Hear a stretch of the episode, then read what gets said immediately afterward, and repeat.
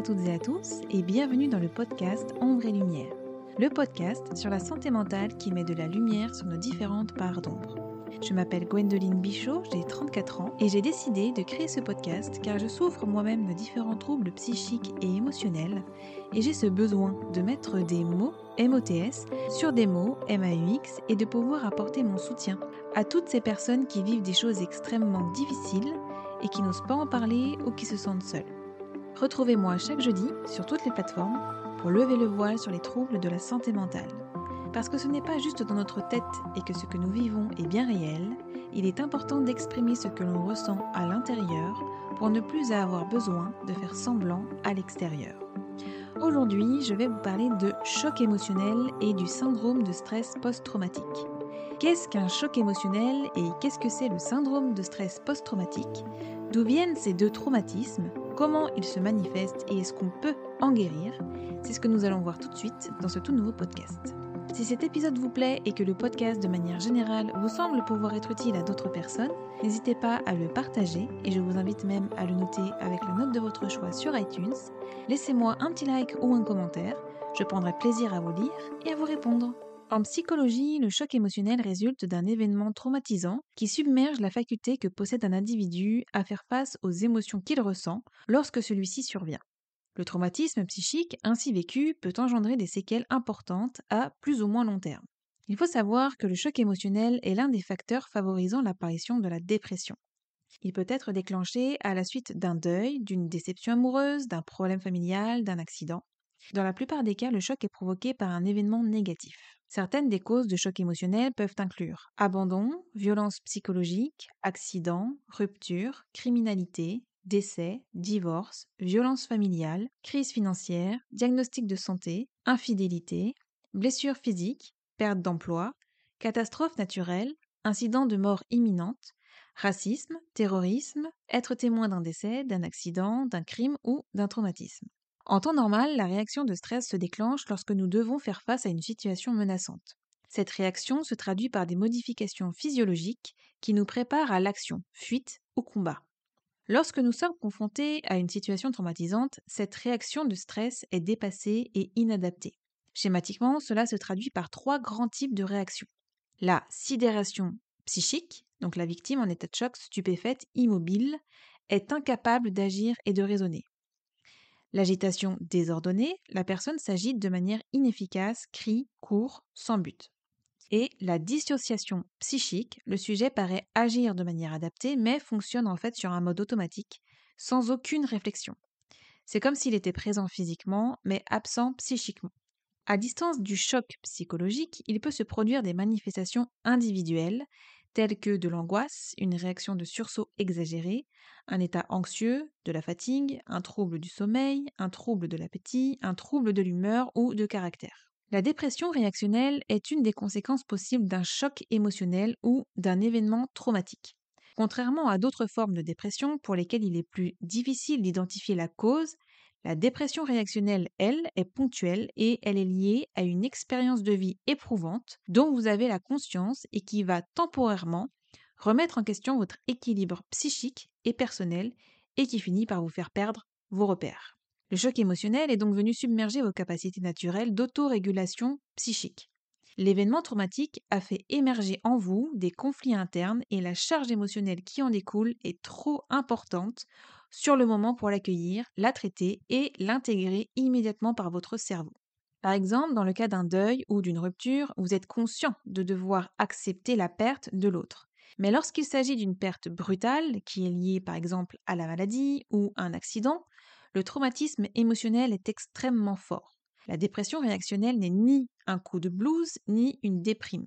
Elle nécessite donc une prise en charge thérapeutique pour vous permettre de vous libérer, notamment de cette fameuse charge émotionnelle en lien avec le choc émotionnel qui vous a ébranlé et pour vous permettre d'accéder à nouveau à vos ressources qui sont là malgré tout et les moyens de faire face aux changements qui sont là, qui s'imposent à vous pour construire un nouvel équilibre pour vous qui fasse sens. Les six indices à connaître entre un choc émotionnel et une dépression réactionnelle sont Premier indice, un sentiment d'identité perturbée. Vous évoluez comme séparé de vous-même. Le sentiment de votre identité peut être perturbé avec cette impression d'une rupture par rapport à votre état intérieur. Ce type de trouble est caractéristique du choc émotionnel et constitue clairement le premier signe que vous avez été confronté à une expérience traumatique. Concrètement, votre cerveau rentre dans une forme de pilotage automatique. Vous faites des choses parce que vous devez les faire, mais sans conscientiser réellement vos actions. Ce type de trouble survient énormément chez les personnes ayant vécu une agression sexuelle. Deuxième indice, un stress en réaction au choc émotionnel. Les manifestations de stress plus ou moins aiguës peuvent apparaître, et ceci très fréquemment. Souvent, elles sont associées à des réviviscences mémorielles et sensorielles. Des images, des souvenirs, des sons, des odeurs qui sont liés à l'événement traumatique. Ces flashbacks arrivent par bride et souvent par surprise, comme des réminiscences envahissantes qui demandent à émerger et que vous tentez de contenir. Il faut savoir que différents types d'expériences émotionnelles peuvent déclencher une dépression réactionnelle et ce type de stress, ça peut être un accident, un deuil brutal d'un proche, mais aussi des difficultés professionnelles comme par exemple une restructuration brutale de l'activité, des épreuves affectives, un divorce difficile ou même une trahison violente pour lesquelles vous n'étiez absolument pas préparé. Troisième indice, de fortes angoisses qui surviennent et il faut savoir que les symptômes d'une dépression réactionnelle sont similaires à ceux d'un syndrome dépressif classique. Il vous renvoie à un état de détresse psychique et va se manifester au travers d'une certaine anxiété, d'un sentiment de culpabilité et aussi d'une certaine forme d'auto-dévalorisation. Parfois, lorsque le choc psychologique est violent, vous pouvez aussi déclencher ces fameuses crises d'angoisse. Au niveau psychomoteur, on assiste également aussi à un ralentissement général ou au contraire à une agitation anxieuse qui vient également toucher à votre activité cognitive. La pensée est plus lente et les difficultés de concentration deviennent fréquentes. Les pensées de mort et les idées suicidaires peuvent aussi venir compléter ce que vous ressentez dans cette détresse générale qui est là la plupart du temps alimentée par de fortes angoisses qui témoignent du caractère traumatique de la dépression réactionnelle. Ces angoisses s'invitent par vagues ou bien vous pouvez le ressentir de façon constante comme une forme d'ombre invisible qui vous accompagne, qui s'impose dans votre quotidien. Quatrième indice, des émotions décuplées et de l'impulsivité. Subir un choc psychologique active bien entendu la sphère émotionnelle. Elle est déséquilibrée. Suivant le traumatisme vécu, vous pouvez ainsi avoir des réactions plus vives, développer une certaine forme d'impulsivité qui ne vous ressemble pas. Et globalement, vous êtes à longueur de temps sur la défensive. Ce type de mécanisme est alimenté par la perte identitaire qui crée une certaine vulnérabilité en vous face à un danger. Vous êtes à vif et pour vous défendre, votre système d'alarme se déclenche au moindre signe. Il faut savoir qu'à la suite d'un choc émotionnel, vos émotions sont à fleur de peau et nous avons tous par rapport à ça une façon personnelle de réagir et on ne sait jamais à l'avance comment ça va être. Cinquième indice, le sommeil perturbé. Vivre une dépression réactionnelle, c'est également rencontrer une difficulté à maintenir une bonne qualité de sommeil, c'est même un grand classique. Un choc émotionnel va venir hanter vos nuits comme vos jours, avec l'apparition de cauchemars en lien avec l'événement traumatique ou par des pensées envahissantes. Vous allez vous repasser les scènes en boucle à la recherche d'explications, de précisions, d'un moindre indice qui pourrait vous aider à trouver un sens à ce que vous êtes en train de vivre. Sixième et dernier indice, le développement du trouble alimentaire. Suite à un choc, le besoin de réconfort, il se fait naturellement ressentir, et pour certaines personnes, ce réconfort, il se trouve où? Eh bien, il se trouve dans la nourriture et plus précisément dans celle qui est assez riche ou sucrée. Afin de compenser notamment le manque d'énergie, mais aussi de compenser la charge émotionnelle et la charge affective. Elle vient compenser votre faim émotionnelle. Le choc émotionnel disparaît généralement en quelques heures, voire quelques jours. Lorsque ces symptômes persistent un mois après l'événement, on parle d'un syndrome de stress post-traumatique. Les troubles de stress post-traumatique sont des troubles psychiatriques qui surviennent après un événement extrêmement traumatisant. Ils se traduisent par une souffrance morale et des complications physiques qui altèrent profondément la vie personnelle, sociale et professionnelle. Face à un même événement, le risque de développer de tels troubles dépend de facteurs préexistants propres aux personnes et du contexte dans lequel les suites de l'événement se déroulent. Notre cerveau fonctionne pour tout le monde de la même manière il rejoue en boucle ce souvenir traumatisant. Prenons l'exemple d'un cerveau classique. Face à un danger, les amygdales qui interviennent dans la gestion des émotions s'activent comme un détecteur de fumée interne en cas d'incendie. Mais lors d'un stress post-traumatique, ce détecteur s'enclenche au moindre bruit, à la moindre odeur, même en l'absence de flamme. Le cortex frontal, dont le rôle est d'éteindre cette alarme, est aussi perturbé, sont activés et donc réduites. Résultat, les émotions débordent au mauvais moment de manière disproportionnée. La personne qui a alors subi le traumatisme est en état d'alerte permanente parce que son cerveau est déréglé. Et évidemment, la personne n'est pas responsable de ce désordre interne qui ne demande qu'à être réparé. En général, les événements susceptibles de provoquer un trouble de stress post-traumatique sont ceux qui provoquent des sentiments de peur, d'impuissance ou d'horreur. Les combats, les agressions sexuelles et les catastrophes naturelles ou provoquées par l'homme sont des causes fréquentes de troubles de stress post-traumatique. Cependant, il peut être la conséquence de toute expérience ressentie comme accablante et potentiellement mortelle, comme des violences physiques ou un accident de voiture. Ces événements peuvent être vécus directement, par exemple subir une blessure grave ou être menacé de mort, ou indirectement être témoin des blessures graves, de la mort ou de la menace de mort infligée à d'autres personnes, ou apprendre qu'un événement traumatique a touché un parent ou un ami proche. Les personnes peuvent avoir vécu un seul traumatisme ou, comme c'est souvent le cas, de multiples traumatismes. Le trouble de stress post-traumatique affecte près de 9% des personnes à un moment donné de leur vie, y compris au cours de l'enfance. Trouble de stress post-traumatique est aigu chez l'enfant et l'adolescent. Environ 4% en souffrent sur une période de 12 mois. Le trouble de stress post-traumatique dure plus d'un mois. Il peut être la poursuite de l'état de stress aigu ou se développer séparément jusqu'à 6 mois après l'événement. Les signes caractéristiques d'un trouble de stress post-traumatique sont un sentiment de peur intense, d'horreur et d'impuissance accompagné d'un ou plusieurs des symptômes suivants palpitations cardiaques, tachycardie, respiration rapide, tremblement, frisson, transpiration excessive.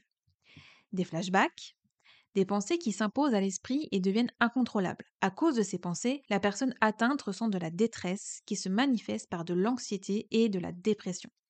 De la difficulté à ressentir certaines émotions, par exemple la tendresse et le désir sexuel. De la difficulté à se concentrer, de la difficulté à trouver le sommeil, un besoin d'être continuellement en état d'alerte prêt à réagir. L'évitement, la personne persiste à éviter les choses, activités, situations ou personnes, qui lui rappellent le traumatisme.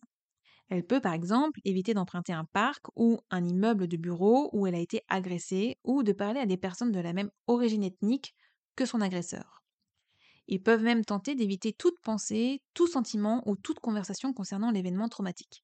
Des effets négatifs sur les pensées et l'humeur. La personne est parfois incapable de se souvenir d'importantes parties de l'événement traumatique. Une amnésie dissociative. La personne peut se sentir émotionnellement insensible ou déconnectée des autres. La dépression est fréquente et la personne présente moins d'intérêt envers les activités qu'elle aimait auparavant. Les personnes se représentent l'événement d'une manière qui peut être déformée, ce qui l'amène à se sentir coupable ou à blâmer les autres pour ce qui s'est passé. Le sentiment de culpabilité est également fréquent. Elle peut par exemple se sentir coupable d'avoir survécu alors que d'autres personnes sont décédées. Il se peut qu'elle ne ressente que des émotions négatives comme la peur, l'horreur, la colère ou la honte, et qu'elle soit incapable d'aimer ou de se sentir heureuse ou satisfaite. Il y a aussi d'autres caractéristiques, comme par exemple certaines personnes qui développent des activités rituelles pour les aider à diminuer leur anxiété. Par exemple, la victime d'une agression sexuelle peut prendre des bains répétés pour tenter d'éliminer une sensation de saleté. De nombreuses personnes atteintes de troubles de stress post-traumatique tentent de soulager leurs symptômes avec de l'alcool ou des drogues à usage récréatif et développent un trouble lié à l'usage de substances. Il existe différents traitements pour guérir d'un trouble de stress post-traumatique. La psychothérapie est centrale pour le traitement de ce trouble. Les techniques de gestion de stress telles que la respiration et la relaxation sont importantes.